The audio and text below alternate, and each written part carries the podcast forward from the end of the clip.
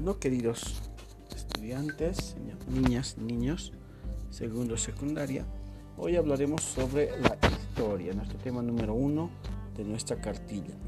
ya habíamos hecho, iniciado desde la práctica la anterior semana, habíamos observado unos cuadros, ¿no? Y habíamos visto unos mensajes, ¿no? Del cual em, eh, teníamos que analizar e interpretar y me fueron enviando cada uno de ustedes sus audios. Ahora sí continuamos con la teoría. Entonces la, historia es una rama de las ciencias sociales, como dijimos, y es importante entonces eh, entender la definición de historia, ¿no? La historia es el conocimiento de lo que sucedió en el pasado, básicamente, chicos, ¿no? Es buscar en el pasado respuestas eh, inquietudes, curiosidades eh, presentes, analizando, interpretando de forma crítica, reflexiva el hecho histórico y mirar hacia futuro ¿no? para no ir repitiendo los errores del pasado.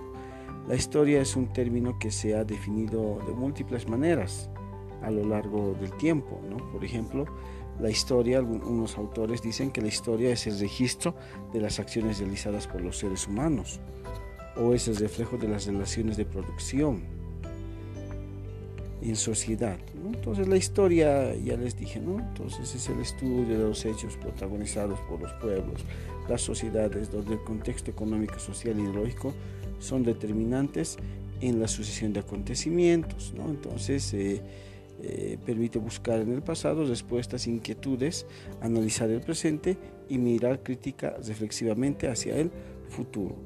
Eh, y un proceso histórico eh, es la semejanza, la relación e interacción de los hechos históricos que se dan lugar en un determinado tiempo y espacio, tiempo y lugar. El, proceso histórico, que es un conjunto entonces de hechos históricos relacionados entre sí, que transcurren a través del tiempo. Cada proceso histórico es un periodo de tiempo durante el cual la sociedad se organiza de una manera determinada y luego se va transformando hasta ingresar a un nuevo periodo histórico. ¿no? Tiene un periodo de inicio, un periodo de final. Hechos eh, eh, trascendentales marcan el inicio y el final de cada época. ¿no? Y por hoy estamos hablando de cuatro eh, eras, en la historia de la humanidad desde que se descubre la escritura, ¿no? de hace 3.000 años antes de Cristo. Estamos hablando de la edad antigua, que culmina en el 473 después de Cristo, con la caída del Imperio Romano de Occidente, y a partir de ello empieza la Edad Media, desde el 473 hasta el 400, hasta 1453 la Edad Media. Eh, es un hecho importante porque ahí se da, en 1453, se da la caída del imperio romano de Oriente, porque sabemos que Roma se divide entonces, ¿no? El de Oriente pervive hasta el 1450, otros 1492 también la edad, ¿no? Y hacen coincidir también este final de la Edad Media con el descubrimiento de América también. Entonces, desde el 400 eh, hasta, el, hasta 1450, Edad Media. La Edad Moderna, a partir de la caída del Imperio Romano de Oriente en 1453 por los turcos otomanos hasta 1789 con la Revolución Francesa. Y la Edad Contemporánea inicia a partir de, la, eh, de 1789 hasta nuestros tiempos. Entonces hoy por hoy estamos en la edad contemporánea, más o menos cronológicamente así se iría definiendo eh, lo que son las eras de la historia.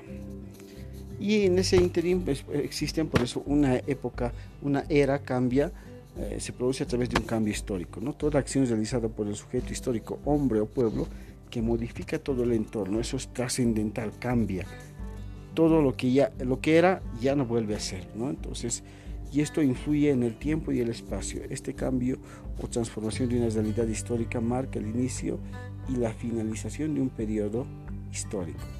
El cambio histórico es generado entonces por un hecho trascendental.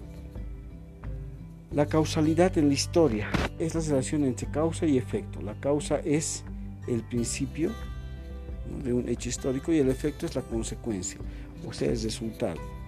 En las ciencias sociales puede existir una o varias causas y también varios efectos, porque somos seres en, eh, es una ciencia social. Entonces, por ejemplo, y esta podemos ver claramente, ¿no?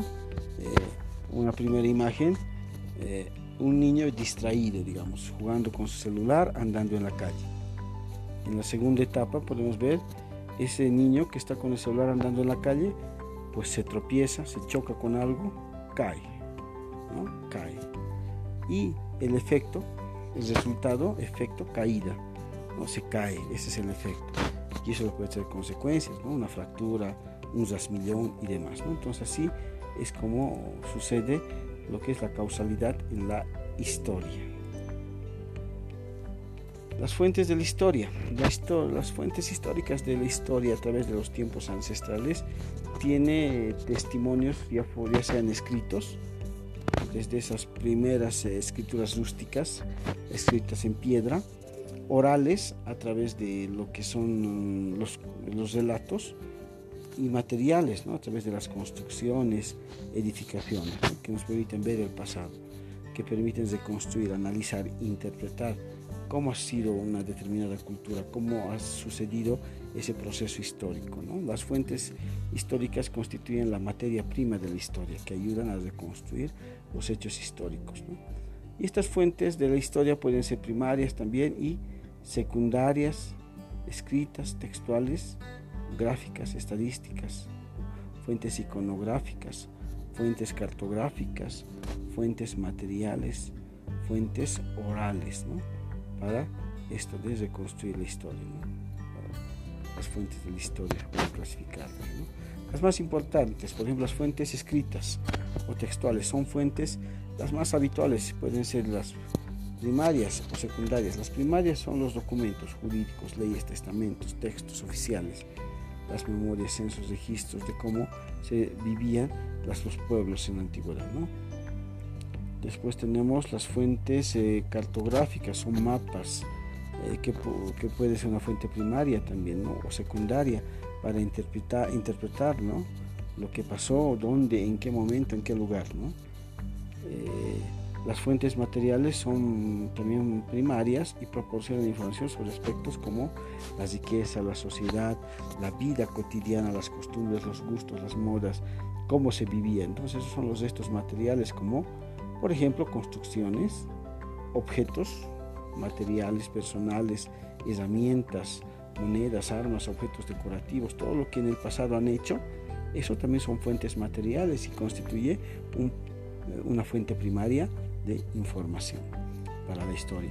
Las fuentes orales son fuentes primarias, pueden ser testimonios directos o grabaciones. La entrevista es la forma más habitual, pero también son los discursos, los programas de radio, las canciones, los cuentos, eh, también los, los, cuentos de nuestros abuelos, como por ejemplo, nos cuentan relatos de lo que ha pasado, lo que ellos han vivido. Eso también es una fuente oral, porque se ha vivido y nos han contado. Entonces, ¿la visión de la historia es cíclica o es lineal? Lineal que sigue una línea recta, cíclica que tiene altibajos, o que, tiene, que da una vuelta, también se puede decir cíclica, que puede repetirse. Entonces comprendemos la historia habitualmente de manera lineal. Todo hecho histórico va ocurriendo en un determinado tiempo y lugar y pasa y va pasando, ¿no? lineal, recto la imaginamos como una trayectoria desde el pasado hasta el futuro, pasado, presente y hacia el futuro también. Transcurre, de forma desapercibidas, pero siempre avanza en la misma dirección. Esa es la historia lineal, es el relato, en tiempos, ¿no? cronológicamente lineal. ¿no? Siglo I, siglo II, siglo III, siglo IV estamos hoy en el, en el siglo XX, ¿verdad? Siglo XXI en todo caso. Entonces, lineal. También existe la historia cíclica, que es una visión más próxima de las eh, culturas orientales y prehispánicas. La historia es dialéctica, paradójica y controversial. No siempre cambia en el sentido lineal, sino también en el sentido circular. En la historia cíclica los hechos históricos se reiteran o se pueden repetir de manera periódica tras una cierta cantidad de tiempo. Regresa un estado a una configuración precedente tiene relación directa con la comprensión del tiempo cíclico para aludir, dice, el entendimiento del tiempo como algo circular. Son características relativas, por tanto la visión histórica lineal o cíclica asienta en la comprensión del tiempo de acuerdo a las culturas. El tiempo cíclico fue predominante en las civilizaciones asiáticas y en un mundo greco-romano hasta que se impuso la visión cristiana del mundo. El origen de este modelo es evidente, pues muchos fenómenos naturales son cíclicos. La salida, la puesta del sol, son las fases de la luna, los movimientos anuales de las estrellas, sincronizados con las estaciones y muchos fenómenos de la naturaleza. cíclico porque se vuelve a repetir. Amanece, eh, la mañana, mediodía, tarde, noche, y vuelve a repetirse, cíclico. Amanece en la mañana, el mediodía, tarde, noche, vuelve a repetirse. El año igual, enero, febrero, marzo, diciembre, volvemos a enero. Eso es el tiempo cíclico, eso es parte de la historia, dicen, ¿no? Muchos analistas dicen que la historia entonces, con el tiempo, puede volver a suceder, a repetirse, no siempre con el mismo, los mismos actores, ¿no? Ya, pero el hecho histórico puede volver a repetirse en un determinado tiempo, dice, cíclico, cíclico, ¿no? En nuestra historia en Bolivia, por ejemplo, eh, la historia es cíclica, ¿no? Porque a partir, digamos, de la revolución de 1952, la revolución nacional de nuestro país, eh, todos los partidos empiezan de izquierda, ¿no? partidos representando al pueblo, que eh, representan la voluntad del pueblo, hace, encabezan una revolución, cambia el país, pero esos mismos grupos sociales que eran de izquierda, del lado del pueblo, se vuelven de derecha, se vuelven del lado de la oligarquía, la gente de poder. Pasa un tiempo, se vuelven a convertir en izquierda. Entonces, cíclico también, eso vamos a ir entendiendo con el pasar del tiempo. La historia lineal no creo que haya necesidad de explicarlo más. ¿Qué es el tiempo? Es un periodo determinado durante el que se realiza una acción o se desarrollan acontecimientos importantes. En la historia, al margen del tiempo lineal o cíclico, también hablamos del tiempo cronológico y el tiempo histórico, que nos va a dividir la historia, desde la prehistoria, edad antigua, edad media, moderna y contemporánea. El tiempo histórico es la simultaneidad de duraciones, movimientos, cambios diversos que se dan en la colectividad humana a lo largo de un periodo determinado, según el, hecho histórico. En consecuencia, el tiempo cronológico sitúa los acontecimientos, mientras el tiempo histórico explica, analiza el porqué y los fenómenos, procesos ocurridos. Y eso se puede eh, patentar, se lo puede poner a, a la muestra en, mediante una línea del tiempo. ¿no? Esta es la herramienta visual que sirve para ordenar y explicar cronológicamente los procesos y acontecimientos que han ocurrido a lo largo de la historia universal, nacional también, y local también. Y, ahí tenemos algunos pasos ¿no? para elaborar una línea del tiempo donde se debe identificar los, e, los eventos, las fechas, las fechas de inicio, las fechas finales, qué acontecimientos, qué hechos ocurrieron durante ese, ese periodo de tiempo. Seleccionar los eventos en orden cronológico, seleccionar los hitos más relevantes, agrupar los eventos con otros similares, determinar la escala, cuál es más importante, organizar los eventos de forma, en forma de un diagrama que sea de forma horizontal. En algún momento vamos a hacer una línea del tiempo también, chicos. Y pues así ha ido ocurriendo, se ha ido dando lo que es entonces desde tiempos ancestrales el ser humano ha ido dándole un orden cronológico desde su percepción. Y podemos ver desde la concepción cristiana hasta la concepción andina, la noción del tiempo. No olvidemos nosotros que en, enero, en junio, en junio celebramos el año nuevo andino. Entonces, porque es parte de ese tiempo, de esa constitución andina de nuestros pueblos indígenas. La cultura andina ve un mundo vivo que late al ritmo de los ciclos cósmicos y de los ciclos telúricos de la tierra, quiere decir, y que es el ritmo de la vida, su tiempo. Por tanto, es cíclico. es dinámico, se basa en una cultura andina y es así que cada acción tiene un momento y un espacio. El ciclo vital marca la vida humana y la vida mítica, en donde todos los seres nacen, crecen, se reproducen, mueren para volver a nacer. Ellos creían en la reencarnación, entonces crecen. Eh, el Pachacuti, por tanto, esta es la concepción, es triádica, el pasado, presente y futuro. Y es en base a esa, noción del tiempo, del orden cronológico, que las culturas antiguas van a ir elaborando su calendario, el calendario maya, por ejemplo, el calendario maya, donde un día, 15 se llama, dos días, unial, 20 días, un tun, que son 360 días, o sea, un año, un katum, 7200 días, un vacuum, 144 mil días, entonces tienen también su forma de ordenar.